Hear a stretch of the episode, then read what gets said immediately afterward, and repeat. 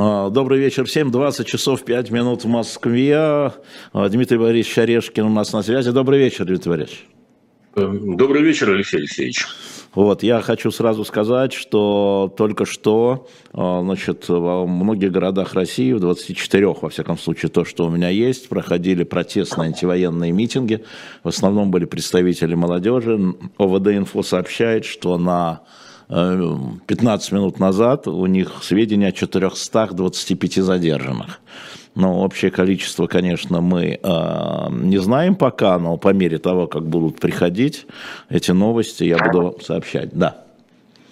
Вот у меня вопрос, Дим, к вам. А, собственно говоря, а, антивоенный публичный протест в России а, был не сильно, не сильно заметен до сих пор, массово я имею в виду. А, что случилось? Э, ну, случилось э, то, что называется задели э, за больное. Ну, в общем-то, я не сказал бы, что это уж такой массовый протест. И уж точно он не организованный. Это чисто стихийные акции, на которые вышла главным образом молодежь, без какой-то подготовки, без какой-то организации. Но я думаю, что это очень важное явление, и молодцы ребята, что не испугались. Хотя было чего испугаться. Я думаю, что это только начало, правда, не массовых публичных протестов, которые будут очень жестко подавляться сейчас, а, а того, что можно было бы назвать массовым разочарованием. Потому что через мобилизацию война со своим железным мурлом влезла практически в каждый дом, где есть мужчины до 45 лет. А, потому что, несмотря на все эти слова про частичную мобилизацию, вполне понятно, что будут выгребать всех, до кого дотянутся. Э, и поскольку значительная часть постарается э, увильнуть, э, то тех, кто не увильнул, будут вытаскивать с удвоенным стремлением. И, естественно, глубинному народу это не понравится. Потому что если бы люди хотели воевать э, во имя тех идеалов, о которых говорит Владимир Путин, они бы за эти шесть месяцев нашли возможность э, прийти и поехать или там в военкомат или каким-то еще образом поехать на войну. За деньги или за идеи, не так важно. Раз они не пришли, и Распутин объявляет мобилизацию, называя ее частичной, значит, это будет насильственная акция. Людей будут ловить э, и направлять на войну. Вызвать восторга у, этих людей и у их родственников такие акции, естественно, не смогут. Поэтому Путин, я думаю, не хотел проводить мобилизацию, потому что понимал, что это ударит и по нему, и по э, его вертикали власти. Но он был вынужден это сделать. Почему? Это уже... Почему вынужден? Это да. уже... А, почему? Да, как вам моя... кажется, почему? Да, ваш, ваше Моя мнение. логика довольно простая. Ну, во-первых, плохие дела на фронте. А, потеряно 6 тысяч квадратных километров территории, которая была завоевана всем недавно.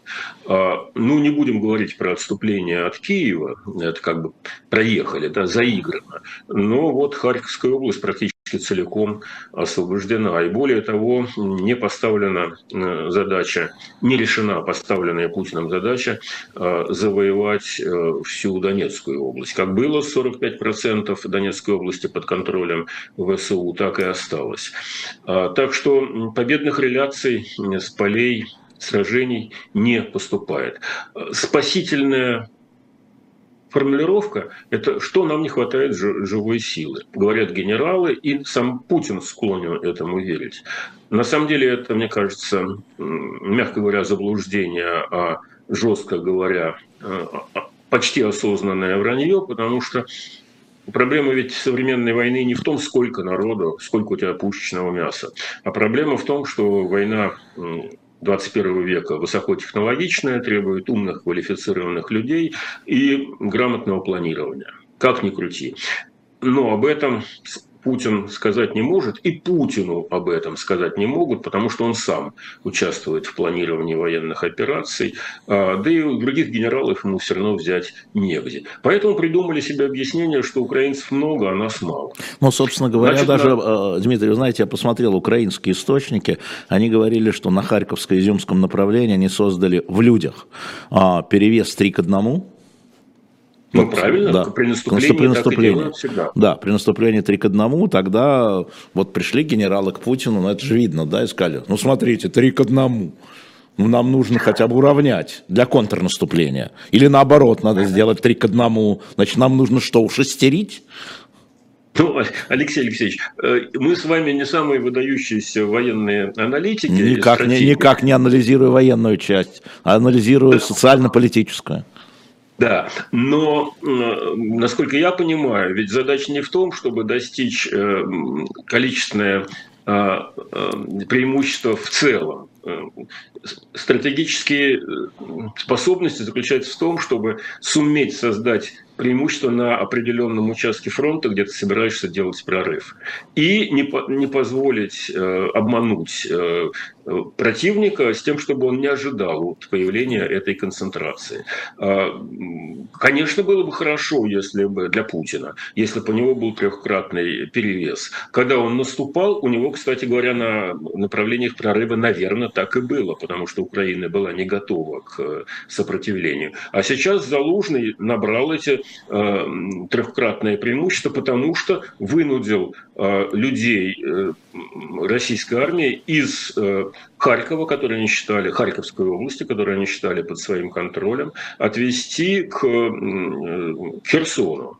Э, для того, чтобы обеспечить его э, оборону. Ну и, соответственно, там ослабили, здесь усилили, а украинцы нанесли удар там, где было, э, было слабое место. Это, опять же, признак высокотехнологической войны, прежде всего высококачественной разведки, с которой, по-видимому, украинцам помогает НАТО. Даже не по, не по-видимому, а точно помогает, это признано официальными источниками. Ну вот в этом-то и разница. Это на самом деле грубая ошибка, насколько я понимаю, военных стратегов, э, и они пытаются выбраться из этой ошибки э, ссылками на то, что живой силы маловато. Ну, смотрите, Дим, ну смотрите, смотри, важный... да.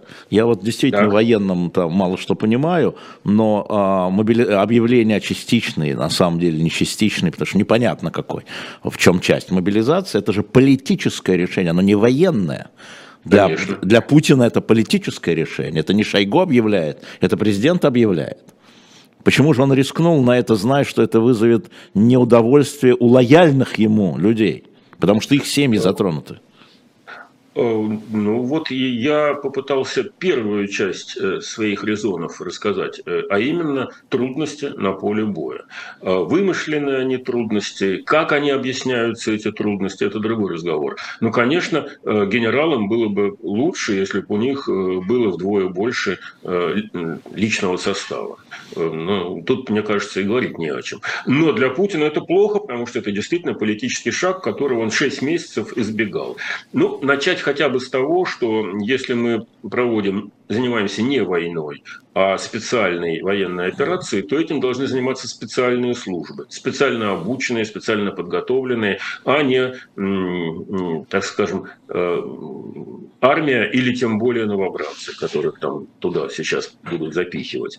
Так что как, откуда ни кинь, все равно клин. Э, плохо. И не от хорошей жизни эта мобилизация объявлена. А второй резон, мне кажется, связан с тем, что Путин вынужден реагировать на усилившиеся позиции того, что некоторые аналитики называют э, партией власти. Вот здесь как раз э, вы лучше знаете, чем я. Мне кажется, мне кажется, я не готов это однозначно утверждать, э, что Путина в некотором смысле вынудили к этому ну, сообщениями, но и тем, например, что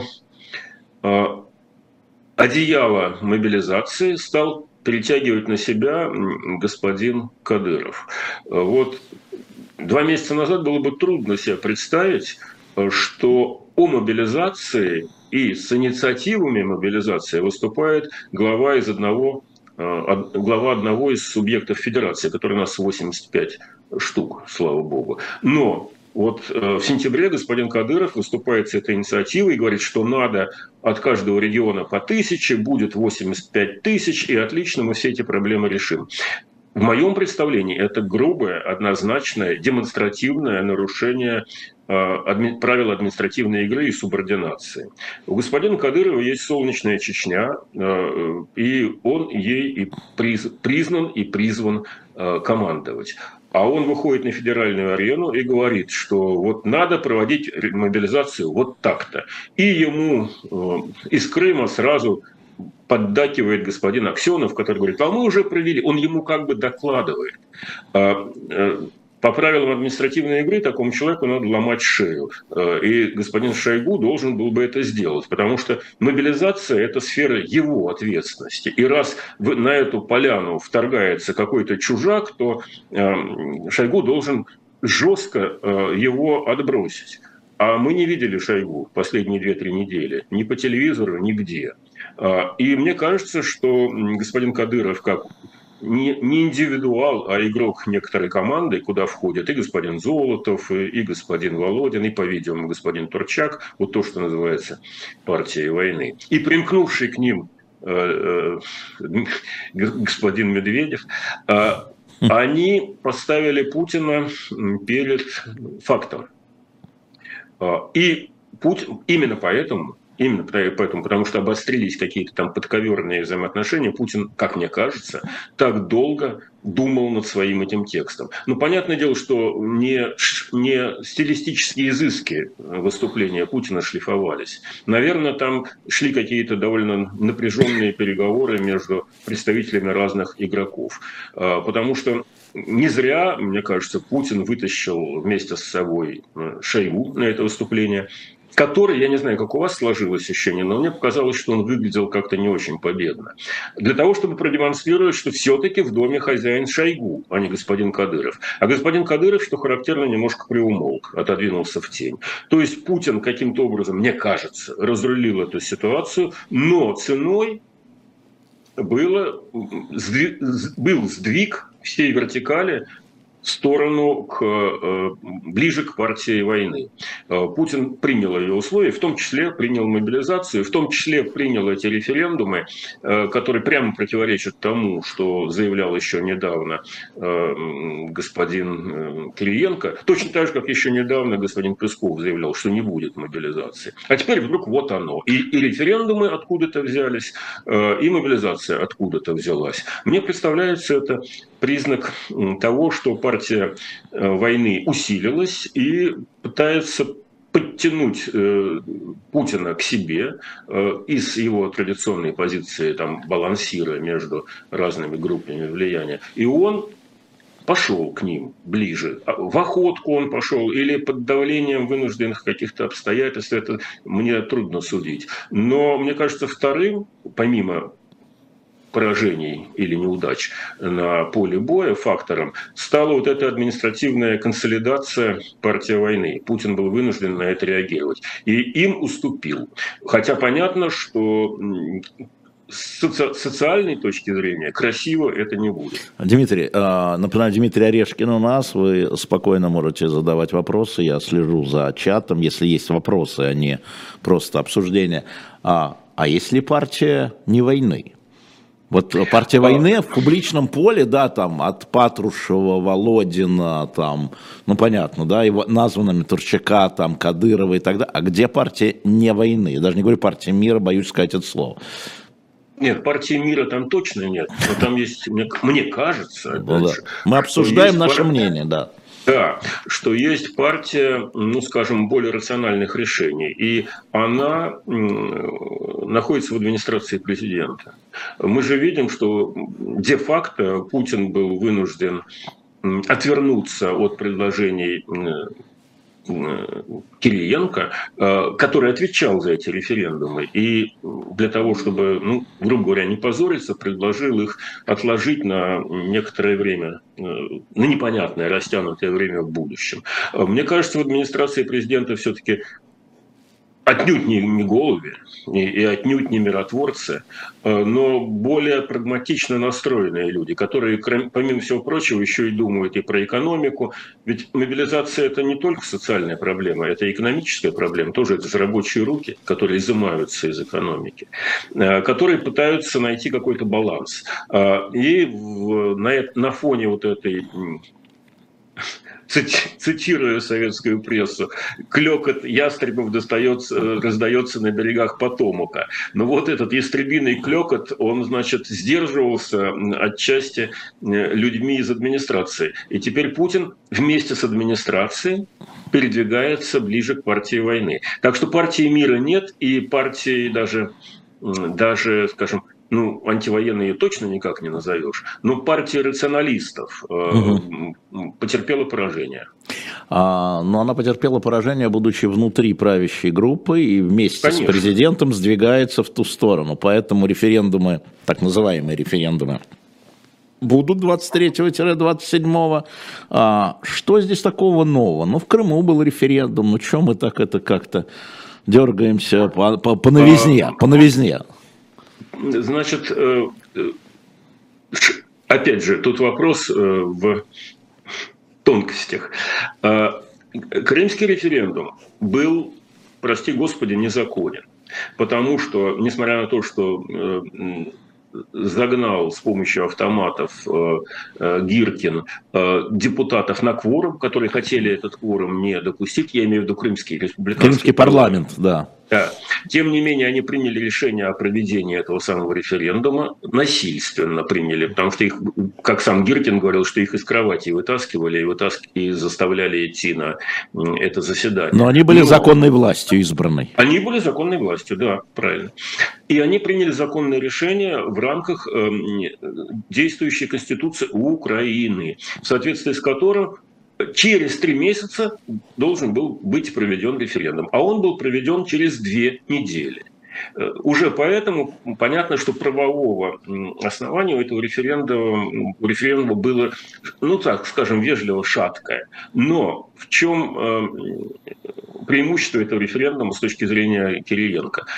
Значительная часть крымчан, а может быть и большинство, точно мы не знаем, потому что результаты, естественно, фальсифицировались, но значительная часть крымчан была настроена антикиевски. Не могу сказать, что она была настроена пророссийски, не знаю, но они хотели больше самостоятельности, больше независимости, и депутаты этого хотели крымского парламента, и значительная часть э, крымского населения полуострова.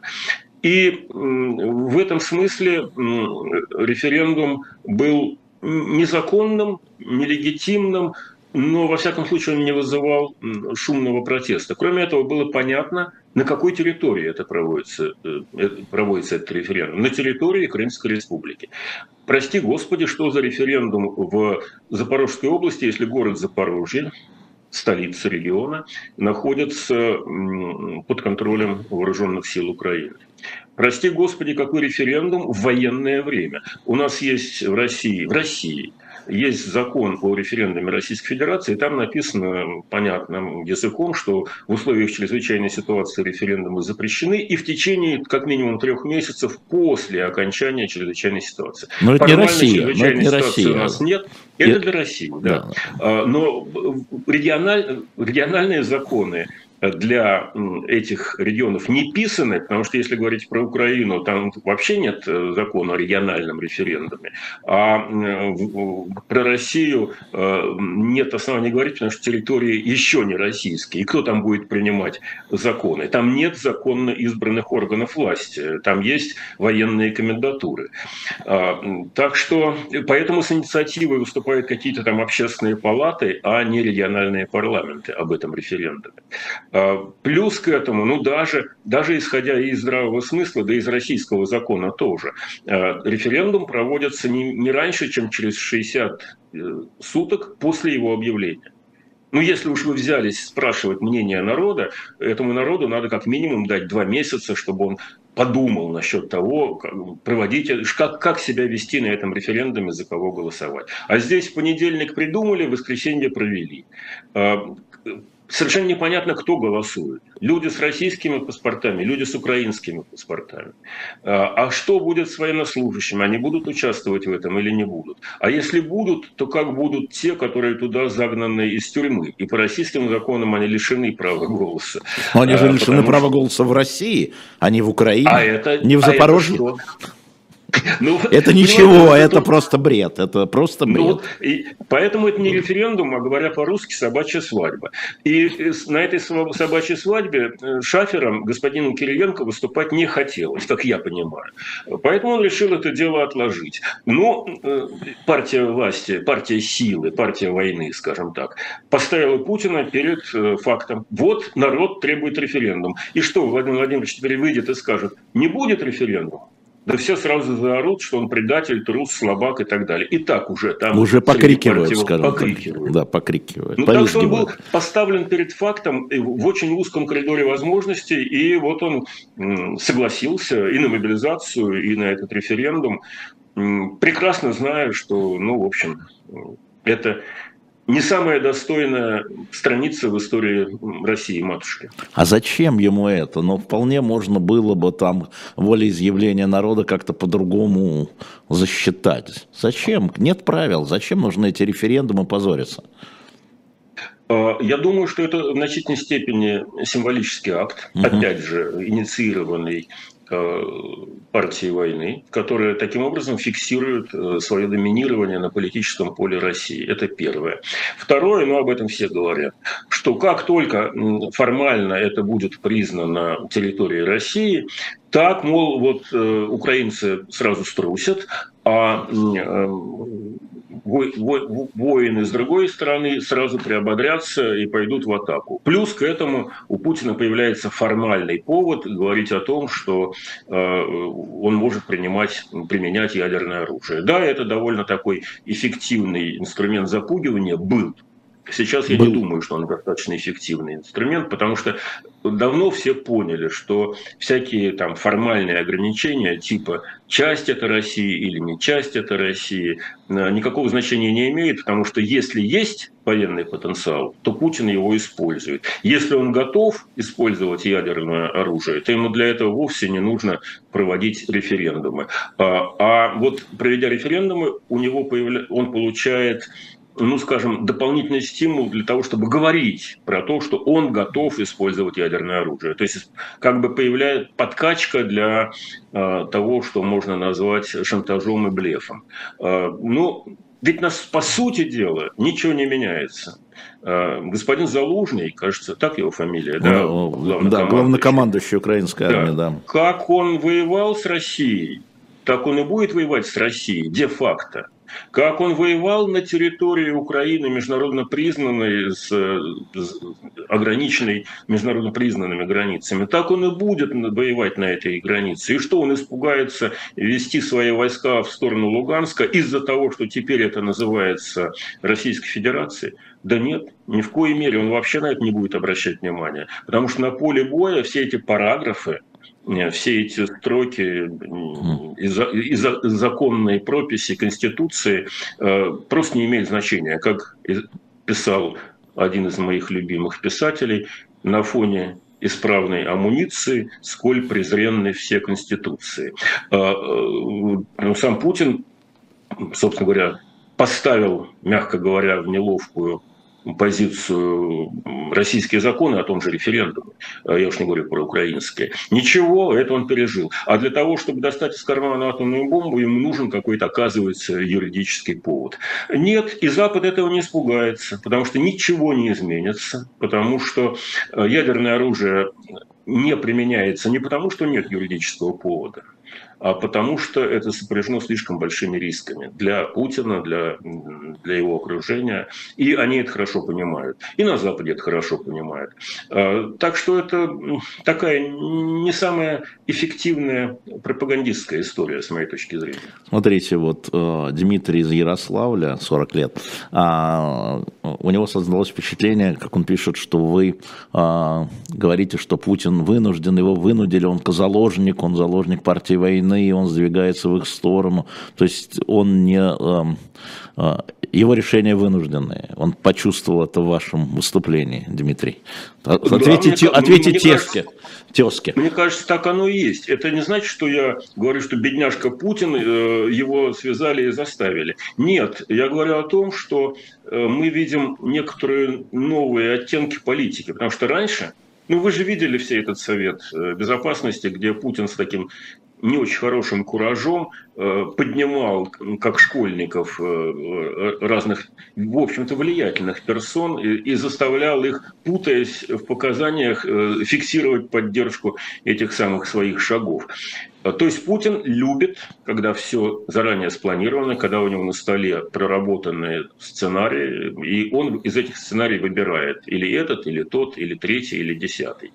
А сейчас он вынужден, и, пожалуй, впервые, как мне кажется, действовать с коленки. Ну, понятно же, что эти референдумы придумали на коленке. Вот понятно, что это обращение о мобилизации было придумано на коленке. Если бы оно не было сделано вот так вот, то зачем ночь над ним корпеть?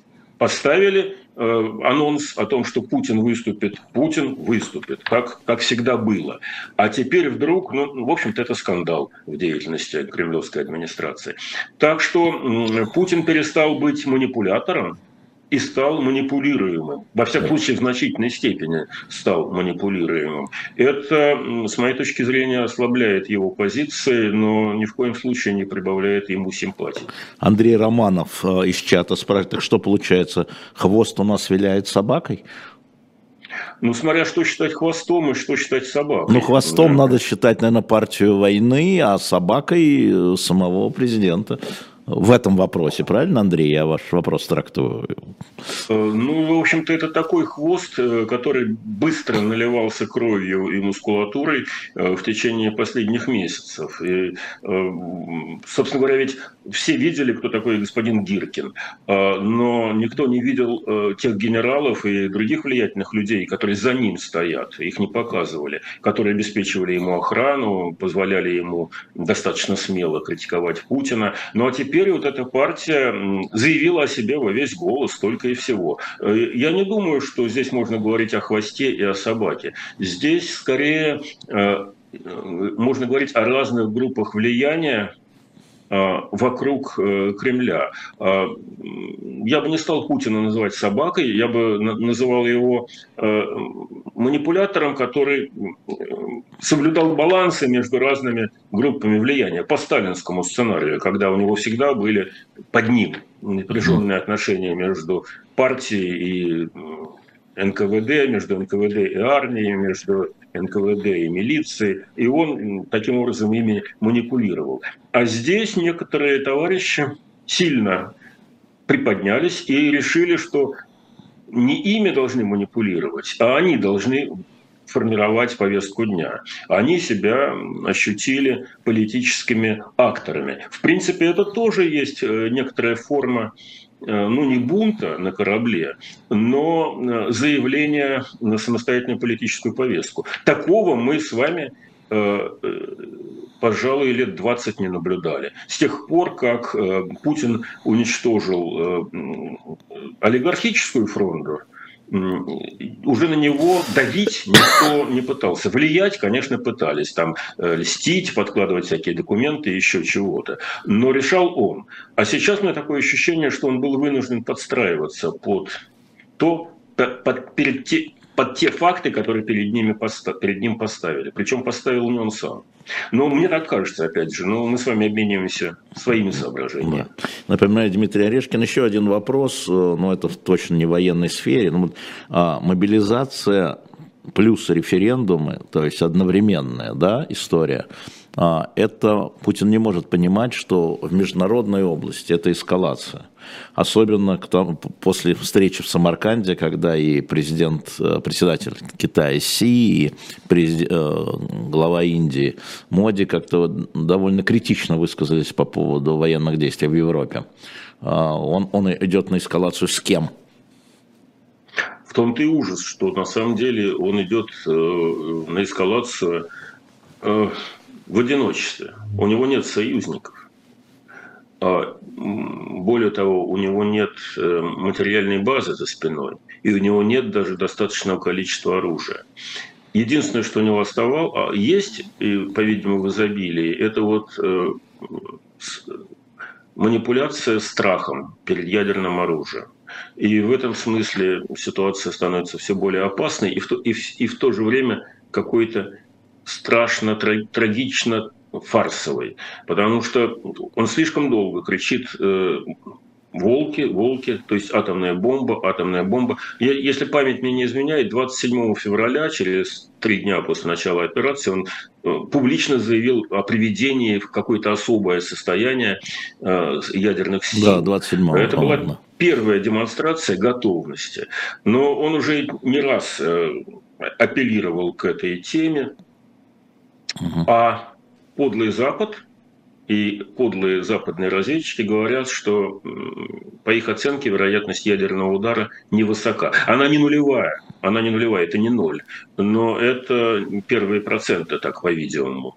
И, наверное, они правы, потому что у них есть за 70 лет э, у них накоплен огромный технологический опыт слежения за тем, что на самом деле происходит с ядерным потенциалом Советского Союза, а потом России. Прямых косвенных э, данных, там, кротов каких-то встроенных, контроля телефонных звонков, э, перемещения, соответственно, ну, крупных начальников по стране, они за всем за этим следят, и по их оценке э, ядерный потенциал пока не готов к введению в действие. И, по-видимому, и Путин не готов. Поэтому, и это одна из проблем Владимира Путина, боятся его все меньше.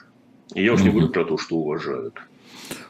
Ну да, бояться может быть меньше, но тем не менее повторяет президент США Байден и э, лидеры Европы Макрон и Шольц и Столтенберг, генсек НАТО, что мы хотим избежать прямого столкновения НАТО и России.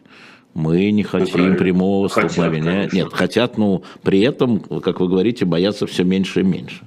Может, захотят? Ну, понимаете как? Бояться они обязаны. На кону стоит такая страшная штука, что любой ответственный политик должен э, относиться к этому ну, с, с гарантией безопасности в размере 120%. Потому что если это громыхнет, то угу. это будет катастрофа глобального масштаба. Поэтому даже если не, э, невысокая вероятность, но не нулевая, конечно, они обязаны просчитывать варианты и ответа, и обеспечения безопасности, минимизации, минимизации потерь и так далее. И они все этим занимаются. Там есть специально обученные люди, э, которые занимаются этим профессионально. А, но при этом, э, как меня учил один генерал ФСБ, переоценка опасности – это такая же ошибка, как, как ее недооценка. Да. Э, вот, э, потому что мы всегда склонны там раздувать пузыри на пустом месте и перепугиваться там, э, где не надо, и видеть слишком многое там, где на самом деле ничего серьезного не происходит. Но так, так устроены аналитические мозги, они всегда гипертрофируют какие-то угрозы. А вот и британская разведка, американская разведка, которые, кстати говоря, говорили, что Путин готов к войне, а мы им не верили, я, например, им не верил. А, а сейчас они говорят, что к ядерному удару он не готов. Ну, я думаю, что они лучше разбираются в этой теме, чем я, совершенно точно же не будем убеждаться в, в этой истории, если от нас что-то зависело.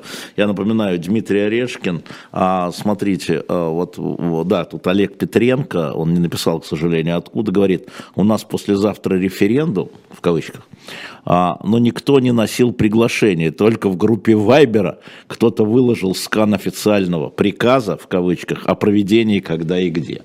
В группе Вайбера, Дмитрий, в группе Вайбера выложил. Ну, понимаете как, ну ведь я же говорю, что это не референдум, а цирк собачий. Ну, вам даже э, обременяться не стоит. За вас электроны проголосуют, э, там же и будет электронное голосование. Не будет, или, не будет Дима, не будет. Будет, будет. Не будет, не будет, не будет. А как они организуют удаленное голосование граждан, эм, э, которые находятся где-то далеко от места пребывания? А как они организуют Я же не Кириенко. голосование я же не Кириенко. Не будет а. электронного голосования. Услышьте меня. А. Его ну, не будет. Я... Ладно, мы с вами не Кириенко, но, предположим, мы с вами беженцы, которые уехали да. в Польшу. И горим а в Польшу это сказал один из э, назначенных военных администраторов э, какой-то области, сейчас даже не вспомню какой, то ли Херсонской, то ли Запорожской, они уже не наши. А, вон как. То есть вон как. их уже лишили прав гражданства. Понятно. Да. Ну, Тогда, тогда, в общем, и электронное голосование не нужно. Да, конечно. Просто нарисуют на коленке и все. А, но при этом вот э, интересная история заключается в том, что на территории Российской Федерации, не в территории, а на территории Российской Федерации вполне официально с 2014 года находится по там, МВД, если мне не изменяет память, 800 тысяч а, жителей Луганской и Донецкой областей. Ну, это вот там беженцы первой да, волны да. от военных. И в городе, предположим, Мурманске, да, предположим, какое-то их количество. А как там организуют? Ну, я могу то же самое сказать. Э, Тоже, даже в Польшу не надо, в Мурманск. В Москву, Кир... я не знаю. Пожалуйста, да. Кириенко. Да. Или, точнее, к этим самым общественным палатам, которые за неделю да, да, э, взялись да. организовывать этот референдум.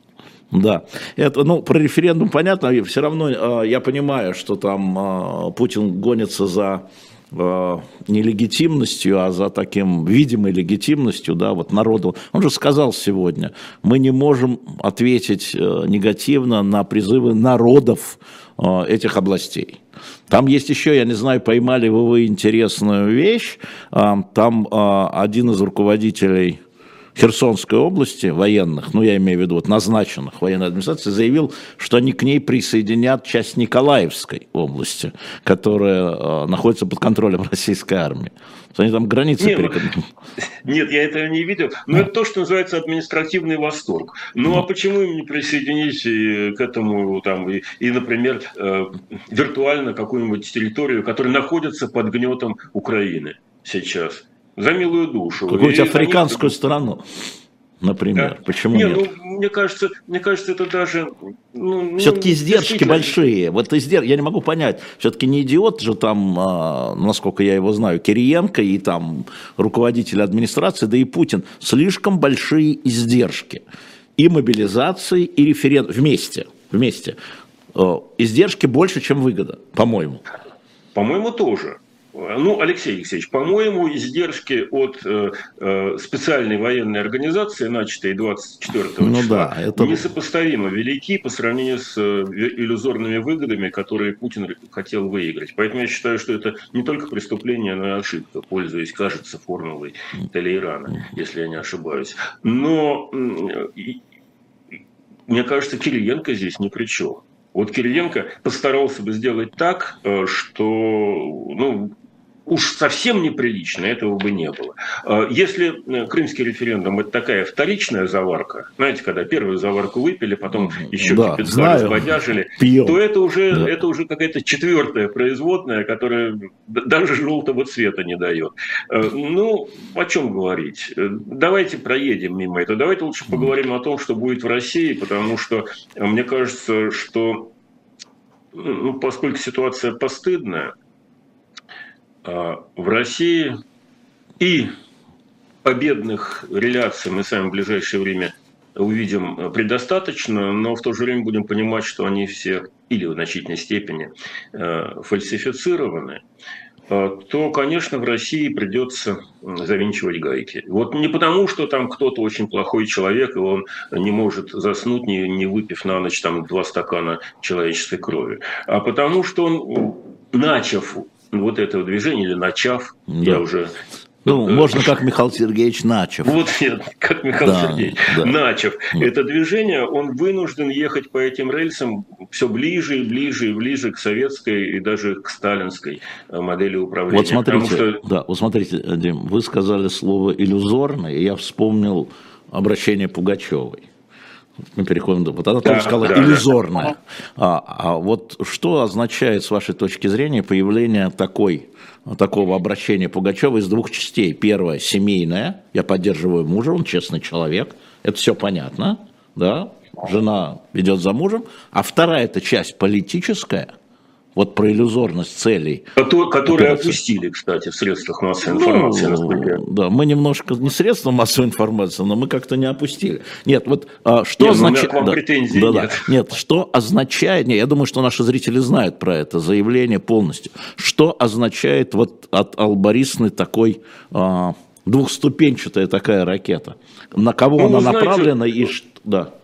Я, я, я бы не стал уж слишком умствовать, двуступенчатая или не двуступенчатая. Просто она написала, что ей это категорически не нравится. Ей не нравится то, что преследуют Галкина, ей не нравится то, что происходит э, в стране под вертикалью этой самой власти. И ей не нравится, что все это делается ради каких-то выдуманных, вымышленных, э, искусственных э, идеалов. Но как советский народ заставляли приносить огромные жертвы, неисчислимые жертвы во имя иллюзии построения мирового коммунизма, так сейчас заставляют приносить, ну, конечно, не столь чудовищные, как в советские времена, но тоже очень серьезные жертвы во имя иллюзорного ощущения величия. Потому что величие сейчас не территориями описывается, а экономическим ростом, культурным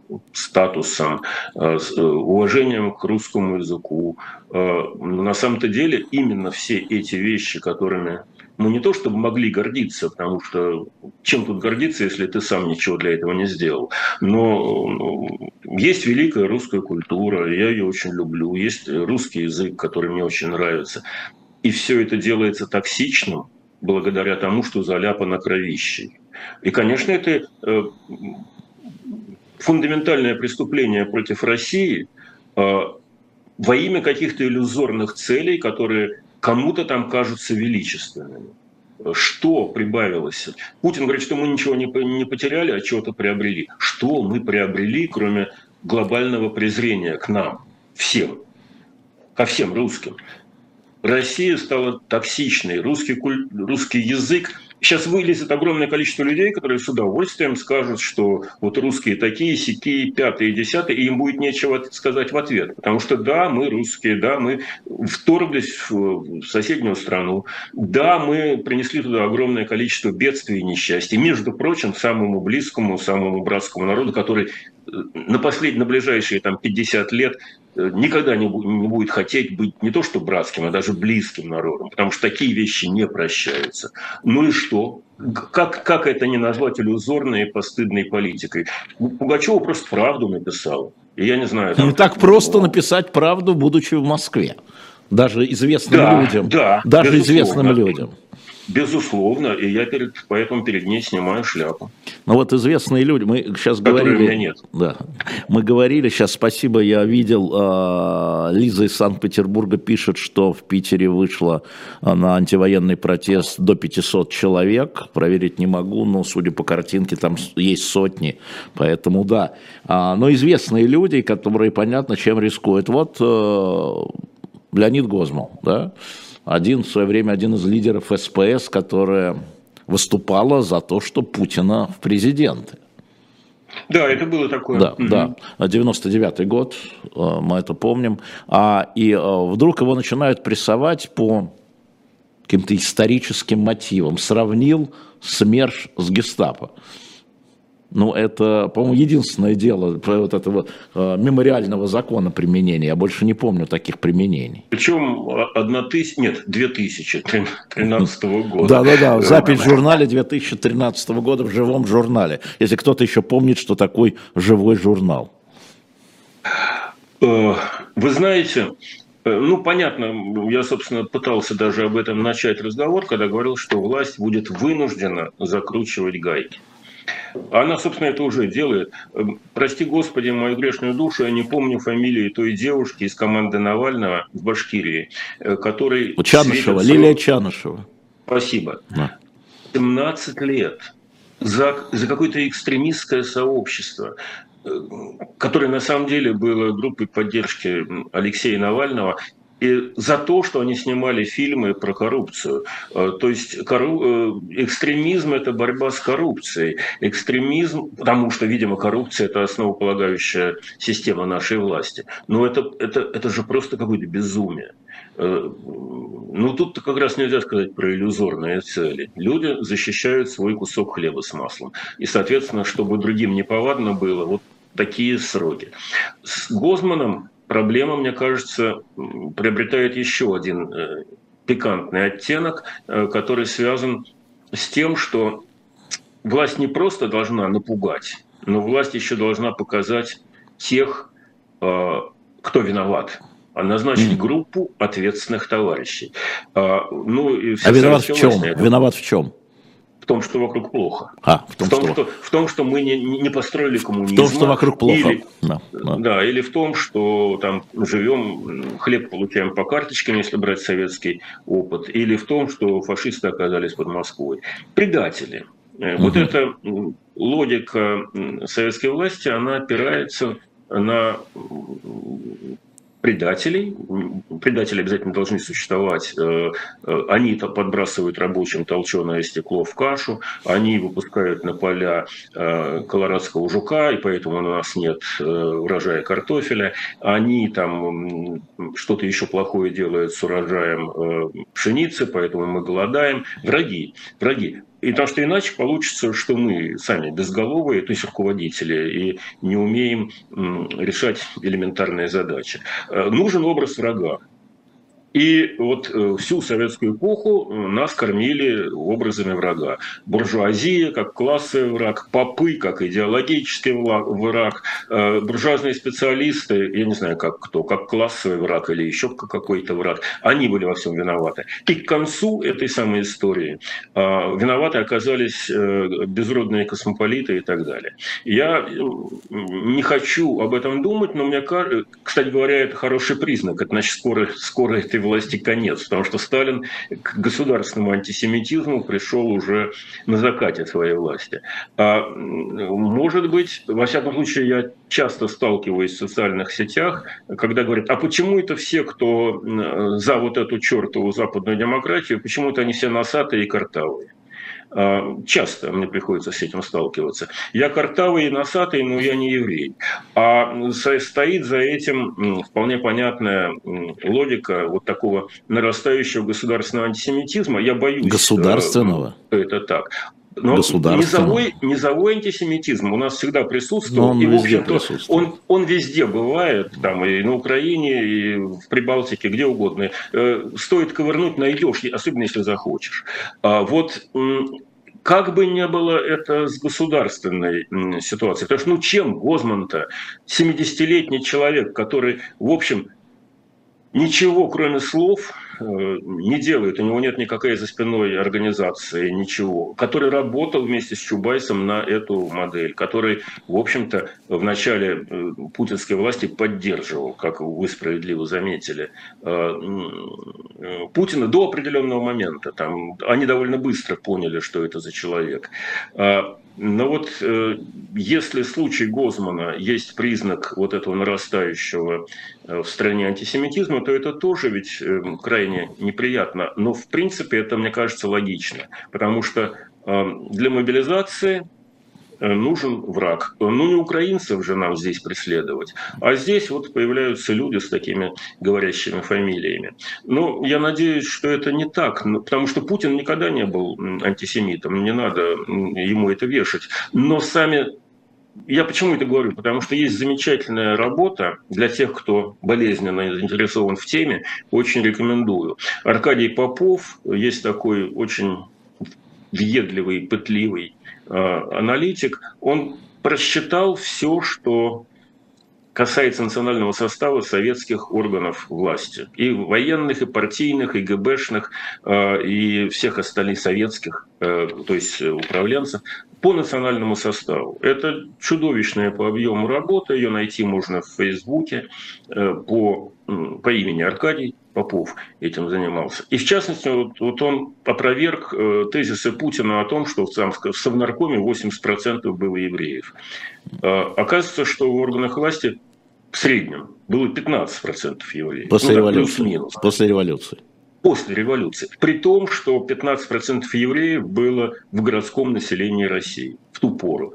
Нам все время говорят, что их было всего 2%, а вон они какую роль играли в органах власти. Вот э, очень тупая, ну, очень доброкачественная, тупая это неправильное слово, очень такая въедливо доскональная. Вот каждого человека берет, исследует или просвечивает, кем он себя считает, кем он на самом деле. Длину носа, уровень картавости, да. Да, да, нет, не с точки зрения носа, а с точки зрения того, как он себя позиционирует и кем он являлся. И, ну, в общем-то, про нос там тоже написано. А, так вот, вот эти самые 15% были во всех органах власти, как примерно в среднегородском населении. А органы власти, простите, формируются в основном из горожан, что кто не говорил. Так что не 80%, а значительно меньше, но вот в одном случае, и в этом смысл этой, этой работы, а именно в НКВД в начале 30-х и в середине 30-х доля евреев составляла 30% по данным Попова, который... В центральном э, аппарате. В центральном, центральном и на местах тоже. И он же учитывал и региональных э, начальников тоже. Я почитаю. 30%. Интересно. М? Я почитаю. А вы прочитаете. Я почитаю. Это, интересно, это интересно. пропустил. Очень интересное исследование. Именно оно без, э, без злости и пристрастия, просто академическое исследование. А, и там он говорит, я не понимаю, зачем Сталин такое количество людей этой национальности согнал в НКВД. Причем понятно, что помимо Сталина это быть не могло. И у него потом высказывается гипотеза, гипотеза, что Сталин заранее понимал, что ему надо будет э, вот этих э, специалистов по палаческим делам уничтожать и на них свалить ответственность.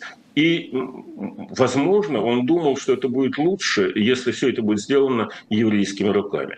Поэтому сейчас и говорят, что да, Сталин чистил страну от э, еврейского засилья. А, и это, это был такой далеко просчитанный ход Сталина или не был, это не могу сказать. Это гипотеза, еще раз.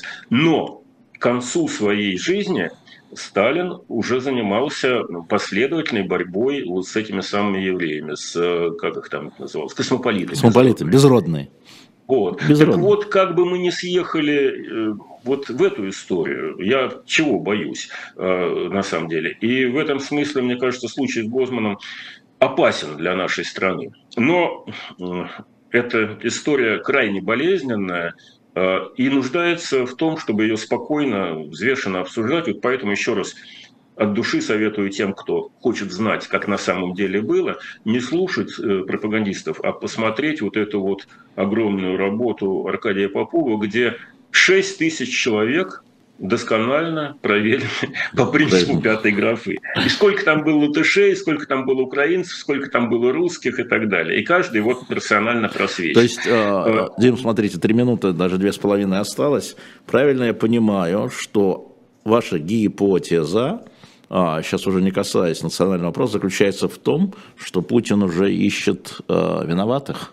В том, Может что... быть, не сам Путин. Я ну, надеюсь, что не Путин, сам Путин. Путин, ну, хэштег Путин. Коллективный Путин. Коллективный а, Путин, да. Ну, на кого-то надо будет свалить. Когда все эти победные пиршества закончатся, надо будет сказать, кто виноват. Ну, понятно, что мы будем виноваты. Да, Нет, колонна. враги понятно. Враги и на агента, извините, позвольте представиться, и на агент. Позвольте иноагент, да. да. Вот, позвольте напомнить. Нет, ну, среди своих, надо же среди людей, которые решения принимали. Ну, Это Я мелкие говорю, вредители. Что... Мы мелкие вредители. А те, кто подталкивал царя на неправильное решение, обманывал его, а, как-то вот ну, так вот и я примерно про вот это. Вот я про это, я, вот. я правильно понял, я просто уточняю. Мне кажется, да. И в этом смысле история с Гозманом токсична для Путина. Я бы на его месте э, отпустил бы человека с Богом и дал бы ему уехать за пределы любезного Отечества. Пусть хоть в тот же самый Израиль, хотя Гозман э, никогда туда не рвался. Я его неплохо знаю. Он, у него есть гораздо более любимые места для жизни, из них самое любимое – это Россия. Как это, ну, как это не странно. Как это не странно, да. А, спасибо большое, Дмитрий Орешкин. Ну, а, в общем, э, тут веселиться э, нам не удалось, и вас повеселить не удалось. Но в любом случае мы видим, что ситуация развивается. Я надеюсь, э, Дим, что мы еще будем так вот общаться, продолжать, ну, рассматривая. До, до той поры, пока я вам интересен, конечно, с удовольствием. А, самое главное, нет, ну нам, вы, Дим, конечно, не интересно, вот нам с Василием, ну чего нам, нам, нам бы домой. А вот нашим слушателям, и судя по чату, вы чрезвычайно интересны. Поэтому до скорых встреч. Спасибо, до свидания. Спасибо всем и вам спасибо, до свидания. Не забывайте ставить лайки, продвигать наш канал, обращая на это ваше внимание. И если вы продвинете хорошо эту передачу, значит, это для меня повод позвать Дмитрия Борисовича через неделю. Пробуйте.